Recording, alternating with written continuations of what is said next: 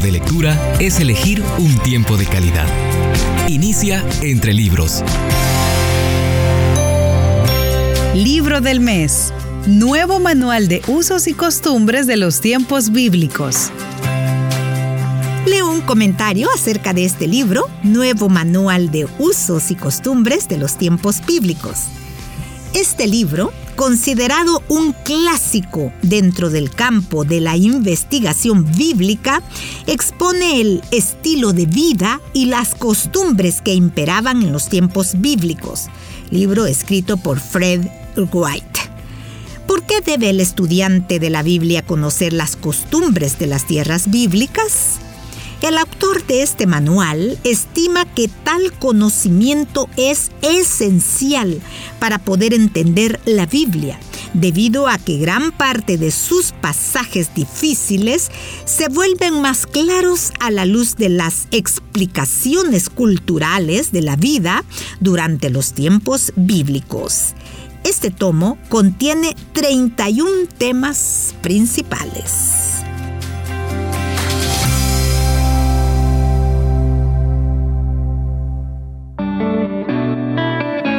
¿Sabía usted que los pastores llevaban una segunda bolsa de cuero de tamaño considerablemente mayor que la empleada en la onda?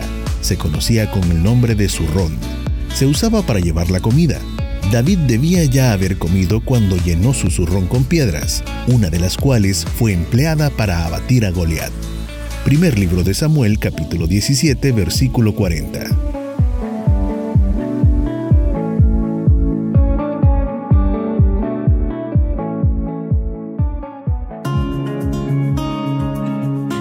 Inicio la lectura este día, seleccioné parte de El Pastoreo, tomado de este libro, Nuevo Manual de Usos y Costumbres de los Tiempos Bíblicos. Espero que a usted le despierte el interés por leer de manera más intencional después de escuchar estas lecturas. El Pastoreo. Cuando Abraham salió de Ur y adoptó una forma de vivir nómada, transformaría todas sus riquezas en rebaños y ganado para que sus riquezas pudieran viajar con él. El beduino seguía a sus rebaños de pasto en pasto, de pozo en pozo, y el estilo de vida era tan diferente del de un agricultor asentado que frecuentemente se daban malentendidos, tensiones y conflictos entre ambos. Este conflicto puede verse reflejado en la historia de Caín y Abel, y se hace explícito en Génesis capítulo 43, versículo 32, donde José, un egipcio, no puede comer en la misma mesa que unos pastores nómadas. Las ovejas eran necesarias para obtener lana, carne y recipientes de cuerno. En ocasiones se empleaba el vellón mismo como prenda de vestir. El escritor de Hebreos recordaba a las personas perseguidas en el pasado que fueron errantes vestidas de pieles de ovejas y de cabras. La carne era consumida en ocasiones especiales y como participación en los sacrificios y era normalmente hervida y ocasionalmente asada. El cordero de la Pascua era siempre asado entero. Las ovejas también suministraban leche e incluso los cuernos de los carneros eran empleados como contenedores de aceite o como bocina o chofar. El cabello de cabra se tejía para hacer una tela de saco que se empleaba para hacer las cubiertas de las tiendas, así como también para confeccionar prendas vastas. Con pelo de cabra se hizo una de las cubiertas del tabernáculo. Se empleaba para relleno de artículos como almohadones y la piel misma proporcionaba un excelente cuero. Cuando se mataba una cabra, su piel era frecuentemente embadurnada con grasa y cocida para hacer de ella un recipiente para el acarreo de agua un cuero. La tarea del pastor. En primavera, tras las lluvias invernales, había gran abundancia de pastos cerca del pueblo. Cuando se segaba el grano, las ovejas podían pastar en lo que quedaba. Cuando aquello se acababa, tenían que abandonar la zona en busca de la hierba reseca que pudiera quedar bajo el sol agotador. Los verdes prados, donde pudiera haber agua disponible, hasta estancada si la había, hacían posibles estos desplazamientos. Cuando el agua superficial desaparecía, era necesario emplear el agua de los pozos para las ovejas. Se solía cubrir la boca del pozo con una gran piedra que precisara de varios hombres para quitarla, con lo que se salvaguardaba el derecho a los pozos. La historia de Jacob da un ejemplo de esto en Génesis capítulo 29 y versículo 10. Indica la increíble fuerza que Jacob tenía, que también se puede observar en otras secciones de su historia. Los rebaños precisaban de una constante protección, debido a que en los tiempos bíblicos había abundancia de peligros para los animales por causa de las fieras que había en la selva alrededor de la garganta del Jordán eran comunes los leones y los osos, y las aventuras de David para proteger su propio rebaño eran cosa común.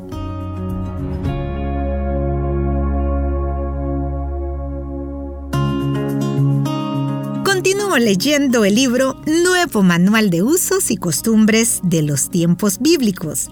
El pastoreo es de lo que hoy leo. La onda. Como armas, el pastor empleaba un recio bastón y una onda. Este bastón es mencionado como una vara en el Salmo 23, versículo 4. Pero se trataba de un arma pesada y a menudo llevaba pedernales clavados. Más tarde, clavos metálicos en su pesado extremo inferior para hacerlo más eficaz. La onda se hacía con una bolsita de cuero que podía sostener una piedra de alrededor de 4 centímetros de diámetro. Este receptáculo iba unido a dos ataduras de tendones, cuerda o cuero, de una longitud de alrededor de 60 centímetros. Esta piedra se ponía en la bolsa de cuero, que se hacía girar con rapidez. La piedra quedaba retenida en su sitio por la fuerza centrífuga. Cuando se dejaba ir uno de sus extremos, la piedra salía de la bolsa con una gran fuerza.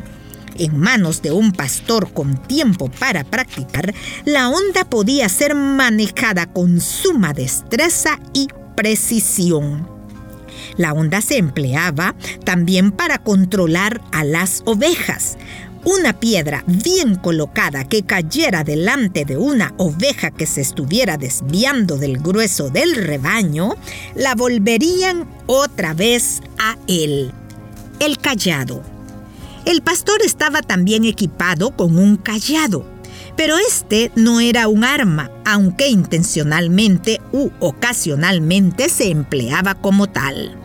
El callado tenía una longitud de alrededor de dos metros y en ocasiones tenía un extremo curvado. Normalmente era empleado para ayudar a las ovejas a atravesar los territorios escabrosos o montañosos. Se empleaba frecuentemente para ayudar a controlar las ovejas. Cuando las ovejas pasaban por una entrada angosta como por ejemplo cuando entraban por la noche en el redil, eran contadas tal como iban entrando bajo la vara o el callado. Ezequiel emplea este término para decir que Dios impedirá que los rebeldes regresen a sus hogares tras el exilio. Solo los que le hubiesen sido fieles pasarían bajo la vara. El El pastor llevaba una segunda bolsa de cuero de un tamaño considerablemente mayor que la empleada en la onda conocida como zurrón. Se usaba para llevar la comida mientras estaba alejado de las poblaciones. David debía ya haber comido cuando llenó su zurrón con piedras, una de las cuales fue empleada para abatir a Goliat. Primero de Samuel capítulo 17 y versículo 40.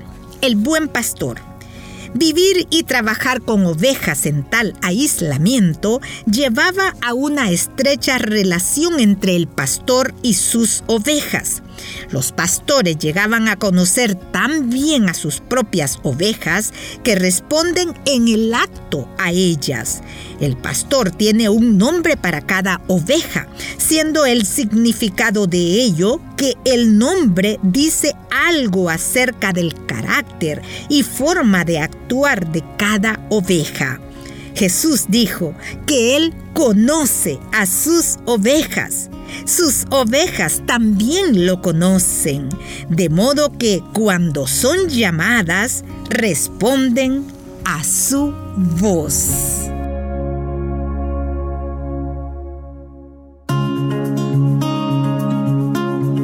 Gracias por haber escuchado la lectura de hoy. Este día tengo que finalizar, esperando que haya despertado su interés por conocer y buscar más información acerca de las costumbres en los tiempos bíblicos, lo cual nos permite una mejor comprensión de la Biblia.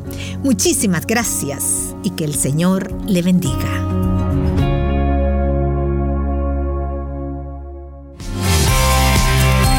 Conviene elegir tiempo de calidad. Nos conviene la lectura. Búscanos en Facebook, arroba entre libros radio. Esta es una producción de CCRTV, Corporación Cristiana de Radio y Televisión.